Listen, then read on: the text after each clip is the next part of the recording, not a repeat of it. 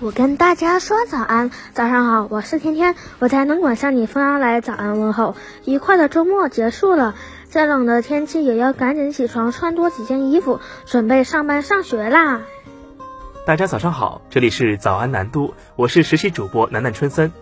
大家刚刚听到的是早安南都的特别环节，我和大家说早安，欢迎大家向我们投稿，把你的早安问候传递给更多人。今天是二月二十一日，星期一。昨夜今晨热点新闻，一起来关注。二月二十日晚，二零二二年北京冬奥会闭幕式在国家体育场鸟巢举行，冬奥会冠军高亭宇和徐梦桃担任中国代表团旗手。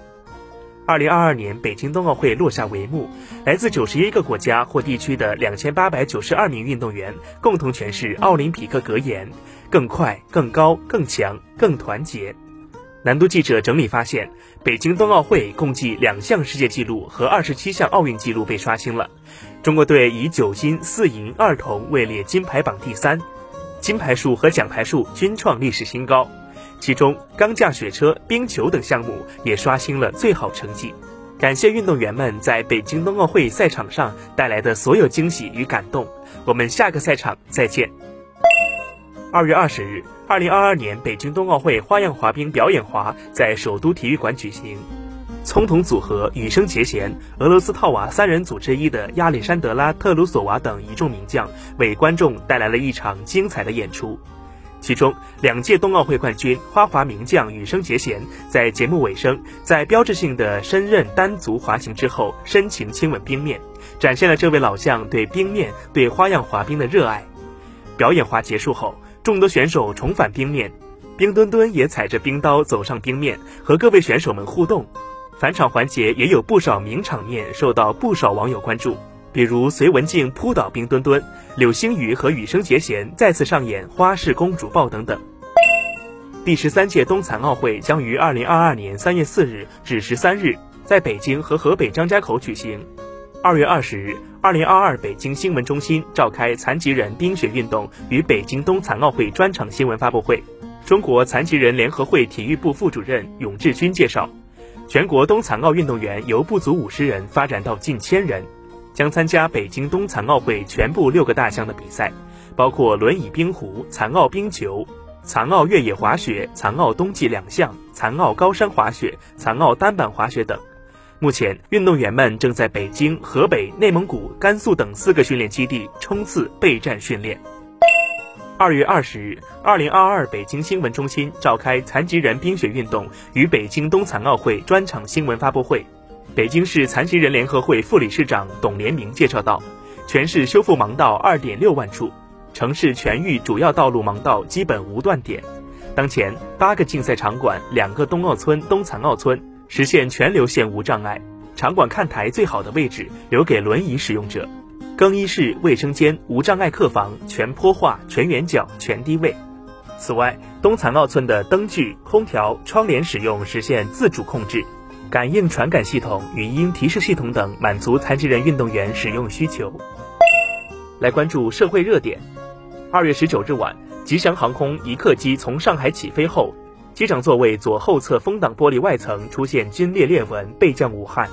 据悉，这架飞机的型号为空客三二零杠二一四，机龄十二点七年。资深机长陈建国向南都记者分析称，根据披露的涉事飞机驾驶舱风挡裂纹，很可能因为老化或者脱层。他同时表示，风挡破裂也有可能因为外物撞击、加热不均、安装问题等原因。因为不了解该机型选型有没有加温，以及是否被外来物撞击，所以具体原因有待调查。国务院联防联控机制科研攻关组疫苗研发专班专家组成员邵一鸣二月十九日在国务院联防联控机制新闻发布会上披露，我国已经开展了针对奥密克戎株灭活疫苗的研究，这些研究临床前的工作都已经结束了，已经把资料报到国家药监局药审中心，正在进行临床试验审批。来关注国际新闻。当地时间二月十八日至十九日，加拿大警方在首都渥太华对反疫苗抗议者进行了大规模驱散。渥太华警察局代理局长史蒂夫·贝尔表示，在两天的驱散行动中，已有超过一百七十名抗议者被逮捕，三十八辆堵塞交通的卡车被拖车拖走。贝尔宣称。在渥太华市中心，抗议者的非法占领已经结束，仅有部分小规模抗议仍在进行。根据加拿大政府的统计，由于反疫苗抗议造成的美加贸易中断，给加拿大每天造成约三点八亿加元的损失。最后来关注天气，广东省气象部门监测预报，二十至二十二日，广东将持续阴雨寒冷天气，二十日夜间到二十一日早晨。粤北和珠江三角洲大部市县将有五摄氏度以下低温，广州最低气温五摄氏度左右。这两天广州下雪的消息在朋友圈刷屏了，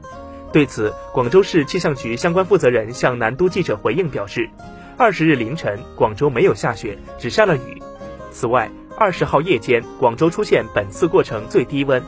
气象条件分析也不利于下雪的发生。不过，受降温天气影响，二月十九日白天。广东北部的广东南岭国家级自然保护区迎来2022年广东南岭的第一场雪，天地间白茫茫一片，美不胜收。以上就是今天的早安南都的内容，更多精彩内容请关注南方都市报 APP。本节目由南方都市报出品。